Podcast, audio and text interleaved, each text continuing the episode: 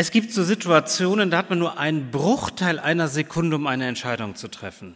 Bei mir war das so gestern Nachmittag. Ich fuhr die Straße entlang, von rechts kam ein Auto, fuhr aus einer Einfahrt einfach raus, ohne zu gucken, und hätte ich nicht reagiert, hätte mir die ganze Seite aufgerissen. Ich habe nur eine Möglichkeit gehabt, ich musste eine Entscheidung treffen. Meine Frau fragte mich später, warum hast du nicht gehupt? Ich habe ihr geantwortet, weil ich schnell gelenkt habe. Nichts passiert, Gott sei Dank. Aber es gibt Situationen, da hat man nur einen Moment, einen einzigen Augenblick, einen Bruchteil einer Sekunde und man muss eine Entscheidung treffen. Aufstehen oder sitzen bleiben. Ich meine jetzt nicht, um einen Kanon zu singen. Fand ich auch schön, dass wir so nacheinander aufgestanden sind. Aber ein Bruchteil einer Sekunde, um eine Entscheidung zu treffen, bleibe ich jetzt sitzen oder stehe ich auf? 1955, Rosa Parks. Sie sitzt in einem Bus auf einem Platz, der für Weiße vorgesehen ist. Unglaublich, dass es so etwas äh, damals gab dass nur bestimmte Leute auf bestimmten Plätzen sitzen durften. Und als sie von einem Weißen zum Aufstehen aufgefordert wird, weil er glaubt, im Recht zu sein, da bleibt sie sitzen, weil es ihr um Gerechtigkeit geht. Nur ein Moment, nur ein Augenblick, in einem Bruchteil von einer Sekunde die Entscheidung, aufstehen oder sitzen bleiben. Rosa Parks bleibt im Bus sitzen und muss danach im Gefängnis sitzen.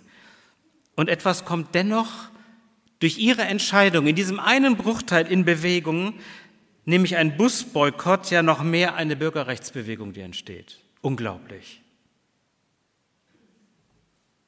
Und das bekannteste Gesicht dieser Bewegung wird Martin Luther King, Baptistenpastor, einer, der auch nicht sitzen geblieben, sondern der aufgestanden ist. Einer, der nicht geschwiegen, sondern der geredet hat. Die eine bleibt sitzen und eine Bewegung entsteht und der andere steht auf und viele folgen ihm. Was also tun? Sitzen bleiben oder aufstehen? Ein jegliches hat seine Zeit und alles Vorhaben unter dem Himmel hat seine Stunde, sagt uns die Weisheit des Predigers im Ersten Testament. Beides, sitzen bleiben und aufstehen, hat seine Zeit, ganz bestimmt. Aber eines muss uns klar sein, dir und mir. Sei aufmerksam und nutze den Moment, das Jetzt, das Hier, das heute. Nutze den Moment, denn du weißt nie, ob seine Möglichkeit je noch einmal wiederkommen wird. Denn ein Moment kann die Welt verändern. Was wäre denn, wenn Rosa Parks aufgestanden und Platz gemacht hätte? Was wäre? Ich weiß es nicht. Aber eines ist sicher, die Geschichte wäre anders verlaufen. Wir wüssten heute wahrscheinlich noch nicht einmal ihren Namen wahrscheinlich auch keine Bilder, die wir heute Morgen hier sehen könnten. Was wäre, wenn Martin Luther King sich ausschließlich um das Wohl der Mitglieder seiner Ortsgemeinde gekümmert hätte? Gottesdienste, Hausbesuche, Bibelstunden, Sitzung, Sitzung, Sitzung, Sitzung, Sitzung. Ich weiß es nicht. Vielleicht wäre er heute ein liebenswerter 94-jähriger Senior in einer beschaulichen Baptistengemeinde im Süden der USA, der seinen Ruhestand und seine RGO, die Ruhegeldordnung, genießen würde.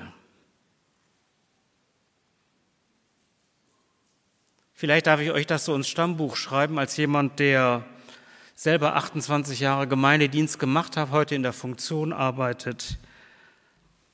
Wenn ihr einen Pastor oder eine Pastorin oder ein Pastoren-Ehepaar sucht, sucht nicht nur für euch, sondern für eure Stadt. Sondern für eure Stadt. Denn es geht nicht nur darum, dass wir warm, satt und trocken sind und gut versorgt sind mit guter geistlicher Nahrung, sondern dass es unserem Umfeld, den Menschen dieser Stadt gut geht, in die wir leben dürfen. Vielleicht ein Gedanke für eure Suche nach einem neuen Pastor, einer neuen Pastorin, einem Pastoren-Ehepaar. Ein Moment, eine Entscheidung. Die eine steht auf, die eine bleibt sitzen, der andere steht auf. Rosa Parks ist sitzen geblieben und Martin Luther King ist aufgestanden und für beide hatte es Konsequenzen. Letzterer zahlte dafür mit seinem Leben im Alter von 39 Jahren, vor 55 Jahren, am 4. April 1968. Ob es für dich dran ist, sitzen zu bleiben oder aufzustehen, ich weiß es nicht. Aber was ich weiß, ist, dass du die Kraft zu beidem hast dass du die Kraft hast, ein Stück dieser Welt zu verändern. Du hast diese Kraft, im Heute und Jetzt und hier zu leben, nicht alles hinzunehmen, nicht zu allem Ja und Arm zu sagen, sondern hellwach den Moment zu nutzen und dann das richtige Wort zu sagen und das zu tun, was jetzt dran ist. Warum ich das glaube? Weil wir am vergangenen Wochenende Ostern gefeiert haben. Auferstehung gefeiert haben. Und weil ich glaube, dass die Kraft der Auferstehung auch heute genauso wirksam ist. Ist es so? Wenn ja, dann ist klar, dass auch uns, die wir mit diesem Jesus verbunden sind, Christinnen und Christen, zugetraut wird, aufstehen zu können, auferstehen zu können und auch zu sollen. Uns wird zugetraut, vor unüberwindbaren Steinen und vor so manchen Gräbern nicht zu kapitulieren, sondern der verändernden Kraft der Auferstehung zu glauben und ihr zu vertrauen. Lest noch einmal den Wochenspruch für diese Woche, den wir ganz am Anfang gehört haben, für diesen Sonntag. Quasi modogeniti. Seid wie die neugeborenen Kinder. Denn wisst ihr was? Bunte Eier und Schokohasen sind einfach zu wenig österliche Substanz. Es geht um viel mehr. Um eine Kraft, eine gewaltige Kraft, die diese Welt am Ostermorgen aus den Angeln gehoben hat und seitdem verändert. Und wann gilt es jetzt sitzen bleiben, bitte schön, oder aufzustehen?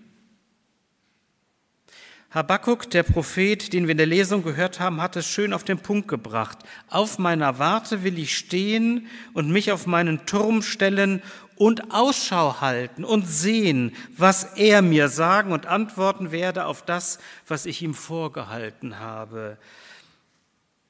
Warten, hinsehen, hinhören auf den einen Gott, der redet, der uns sieht der mich sieht, der dich sieht und der ein redender Gott ist. Nicht irgendwas tun, das wäre reiner Aktionismus.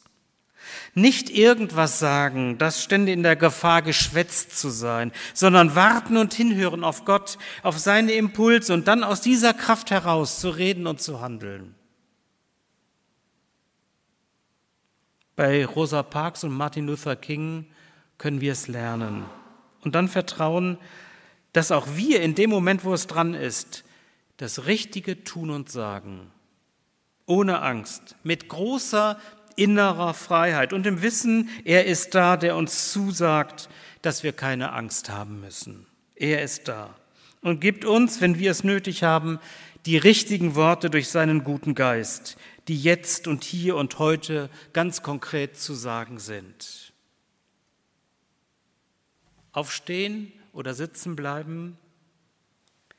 Am Ende liegt es an dir, ob du Impulse von Gott wahrnimmst und aufnimmst.